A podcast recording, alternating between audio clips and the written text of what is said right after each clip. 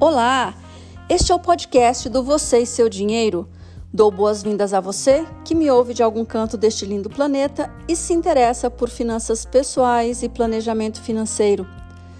Sou Mandina Morbeck, jornalista por formação e especialista em planejamento financeiro e finanças comportamentais e adoro falar sobre temas relacionados a esse maravilhoso universo das finanças.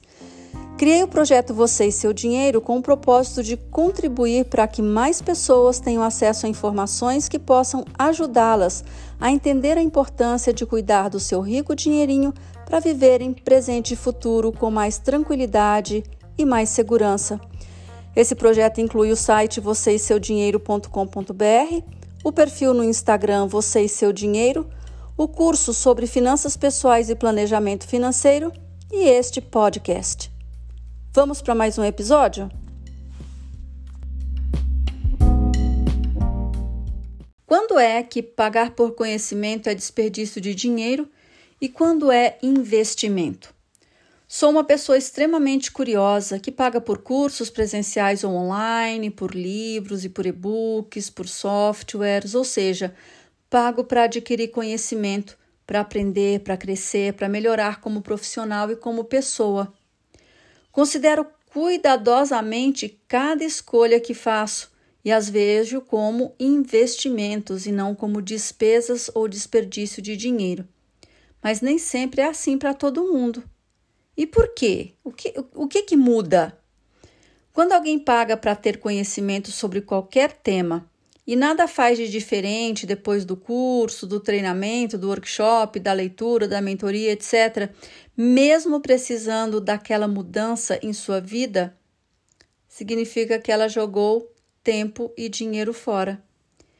Eu, que hoje ensino sobre finanças pessoais e planejamento financeiro, sempre fico um pouco chateada quando descubro que um aluno, uma aluna desembolsou o valor para aprender sobre esse universo e depois do curso nada implementou do que compartilhei com ele, com ela.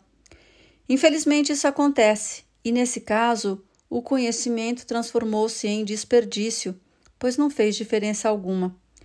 Outro dia comprei um curso e numa das aulas o professor disse que uma porcentagem pequena de compradores chegava até aquele ponto e que ele também ficava chocado com a alta porcentagem de pessoas que nem começavam o curso depois de comprado.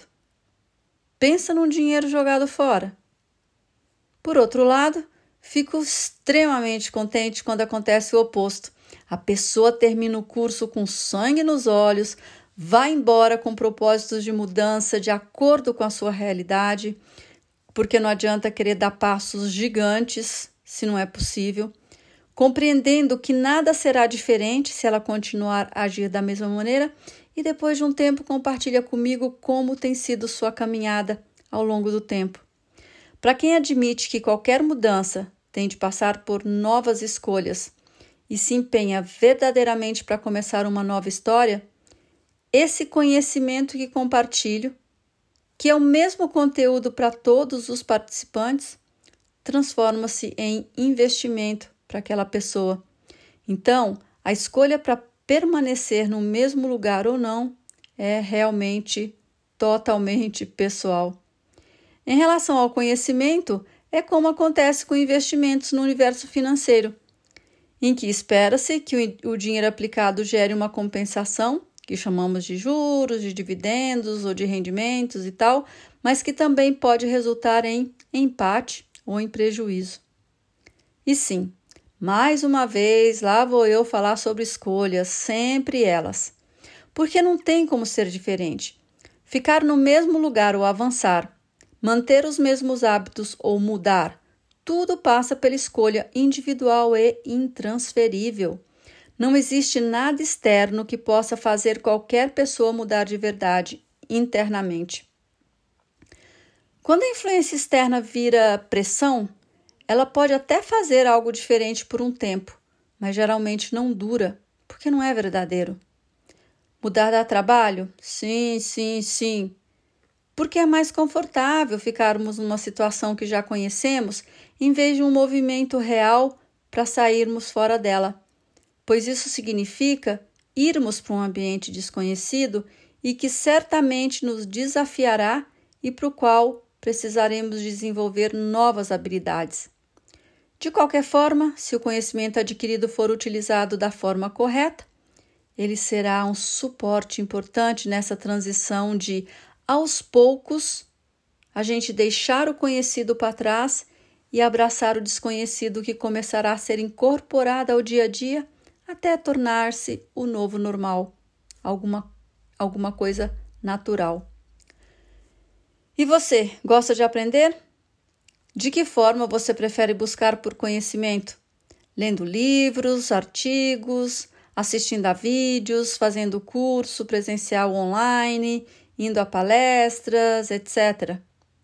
Independentemente de sua preferência, pense bem antes de gastar seu suado dinheirinho na aquisição de conhecimento. E quando fizer isso, comprometa-se de verdade e faça valer a pena cada centavo, para que esse dinheiro realmente se transforme num investimento para você. Então é isso. Cuide-se bem, cuide bem do seu dinheirinho e espero te encontrar no próximo episódio. Até breve!